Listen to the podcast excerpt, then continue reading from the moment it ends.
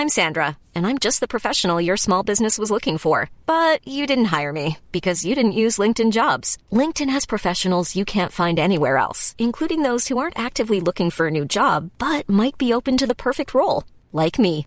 In a given month, over 70% of LinkedIn users don't visit other leading job sites. So if you're not looking on LinkedIn, you'll miss out on great candidates like Sandra. Start hiring professionals like a professional. Post your free job on linkedin.com/people today.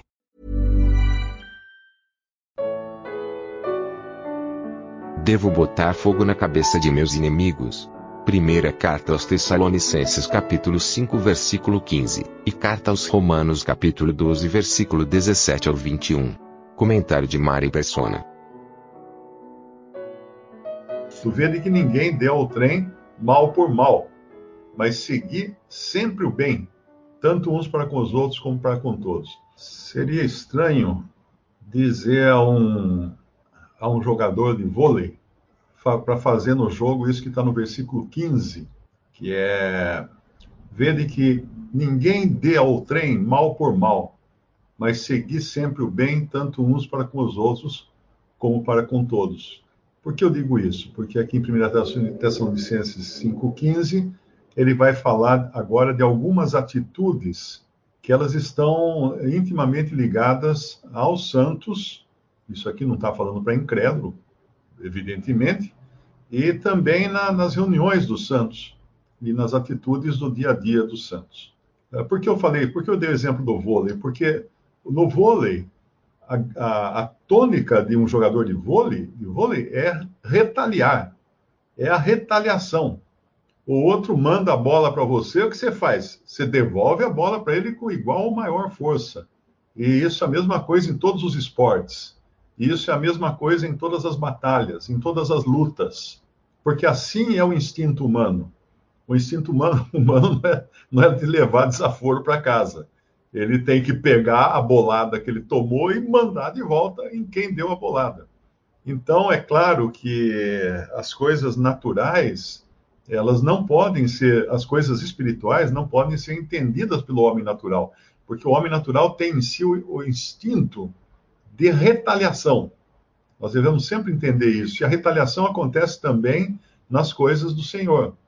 Às vezes, numa reunião, um irmão traz uma palavra, o outro não gostou muito daquela palavra, e já, já constrói toda uma mensagem, mas com o endereço certo, né? com, endereçada àquele que falou alguma coisa. É como se ele falasse assim: eu não vou levar essa, esse desaforo para casa, eu vou.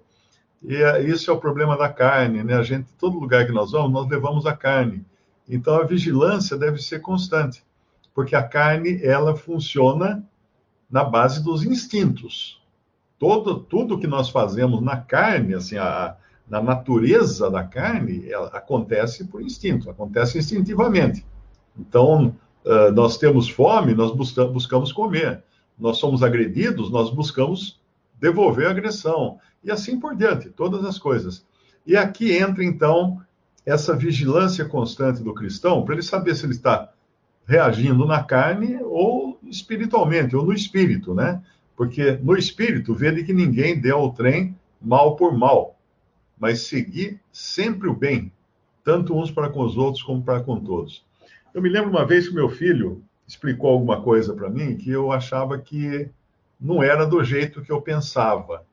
Eu gostaria até de abrir lá, é Romanos, Romanos capítulo 13, Romanos capítulo 12 versículo, versículo, versículo 17. Romanos 12, versículo 17. A ninguém torneis mal por mal. Procurai as coisas honestas perante todos os homens. Se for possível, quanto estiver em vós, tende paz com todos os homens. Não vos vingueis a vós mesmos, amados, mas dai lugar à ira, ou seja, deixe de lado a ira, né? Dai lugar à ira, né?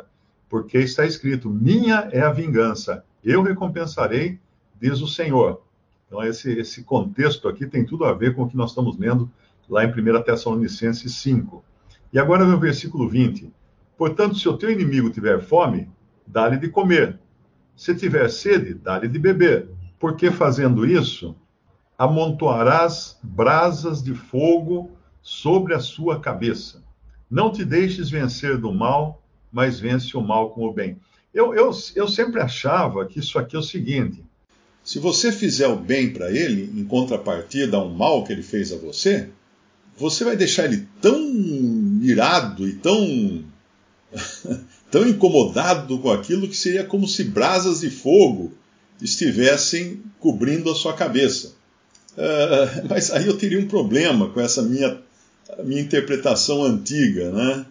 Uh, e isso alguns cristãos também, alguns comentaristas falam isso. É como se ele fosse ficar tão envergonhado, ele fosse arder de vergonha, ele fosse ter um sentimento muito ruim, né? De... Mas aí eu não estou fazendo bem a ele, né? Como fala para não se vingar. Porque se eu, se eu for direto nessa, nesse tipo de pensamento, eu vou falar assim: ahá, ele fez isso comigo? Espera aí que eu vou, eu vou amontoar brasas de fogo na cabeça dele, dando de comer para ele, dando de beber a ele, e aí ele vai ver o que é bom para tosse. Então aí acaba sendo também uma, uma represália, né? E aí eu escutei essa, essa outra versão, né? Eu não sei realmente se existe isso ou se, uh, se outros também pensam assim. Mas a ideia era a seguinte, de que antigamente, quando a pessoa transportava, uh, quando a pessoa ia de um lugar para outro, ela não tinha uma caixa de fósforo para ela, cada lugar que fosse, ela fosse acender um fogo, né? Tinha a pederneira, que era uma pedra batendo em outra pedra, ou batendo num pedaço de metal, para fazer faíscas e com isso acender um fogo numa palha. Mas às vezes era muito mais fácil você estava viajando e você levar uma você levar uma, uma jarra de barro cheia de cinzas e enfiar algumas brasas de um fogo no meio da cinza. Isso aí é coisa muito antiga que faziam as pessoas nas viagens e até hoje isso é feito em tribos de índio, por exemplo. Eles vão viajar e levam uma, uma, uma, um vaso, põe na cabeça aquele vaso, porque a cinza uh, conserva a brasa, a brasa não se apaga. Ela fica, dura muito mais tempo se ela estiver envolta em cinza. Uh, que nem os, que nem os, os, os sertanejos brasileiros, né, quando viajavam antigamente, não tinha geladeira, então eles fritavam um monte de bife e enfiavam numa lata cheia de banha de porco. Aí o bife ficava no meio do, da banha do porco e durava muitos dias sem geladeira, eles podiam levar uma lata, mas nesse caso levar as brasas. Então amontoar brasas na cabeça de alguém seria fazer um favor para alguém, nessa outra versão da interpretação. Eu achei que fez muito sentido, porque realmente você daria a essa pessoa uma, um benefício, né? Que era levar as brasas levar as brasas sobre a cabeça, daria as brasas para ela. Uh, há, há, há se confirmar essa versão, mas eu achei muito interessante, porque a primeira, a primeira interpretação me deixava um pouco incomodado por achar que não era uma, um benefício que eu estaria, que eu estaria fazendo. É, e muitos comentaristas, né, tô, você pega alguns comentaristas, eles uso aquela primeira ideia de que eu, fazendo isso, eu vou fazer a consciência dele queimar. Né? Eu gostei dessa ideia de que não seria uma represália, mas seria um ato de ajuda, um ato de auxílio. Realmente, uh, amontoar brasas na cabeça de uma pessoa é um ato de ajuda dentro do contexto bíblico, né, da antiguidade.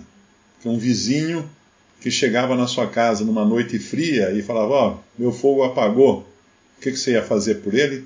Ia amontoar brasas na sua cabeça para que ele voltasse para casa com uma cesta e um vaso dentro da cesta. Eles punham um vaso, eles punham um vaso e, e uma cesta.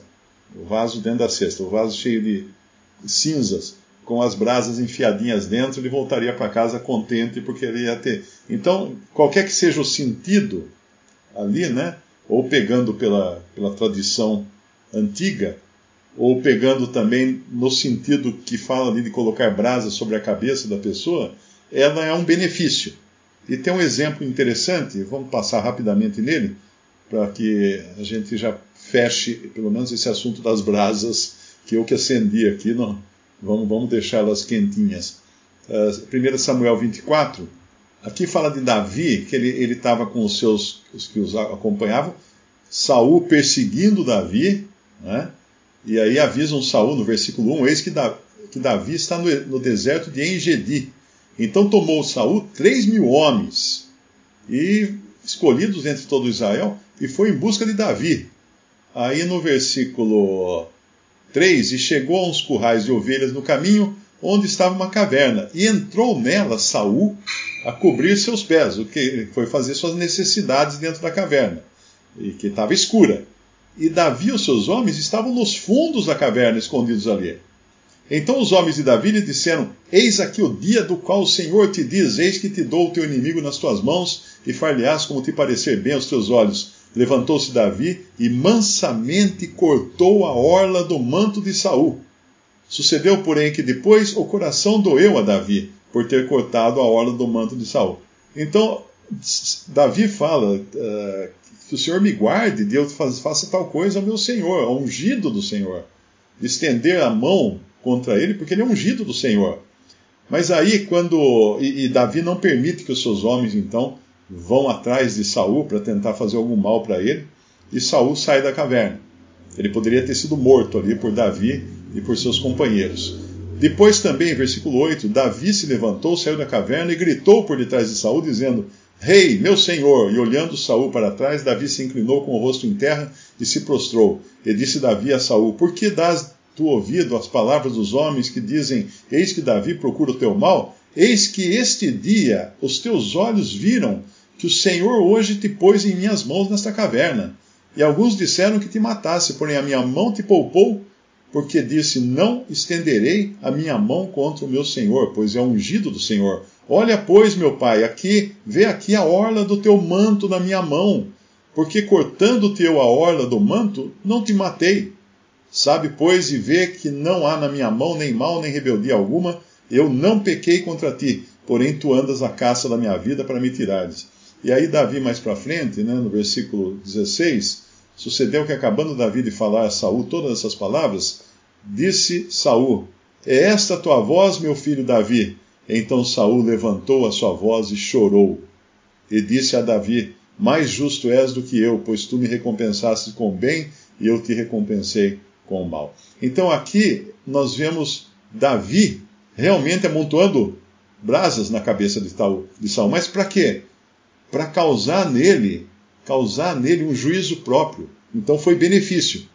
Então qualquer que seja a interpretação lá de Romanos, né, ou falar do, vizinho que dá, coloca vaso sobre a cabeça, um vaso de brasa na cabeça de alguém, ou mesmo colocando brasas vivas na mente daquela pessoa que nos fez mal, nós estamos fazendo bem. Essas brasas não são para machucá-la. Essas brasas são para despertar sua consciência da mesma maneira como Davi fez com Saul, cortando, cortando o manto dele. Imagina a sua situação. Imagina coisa no escuro.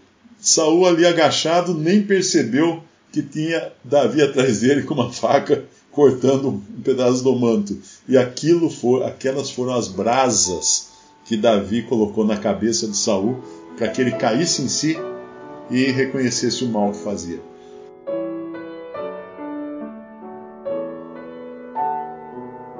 Visite respondi.com.br. Visite também 3minutos.net.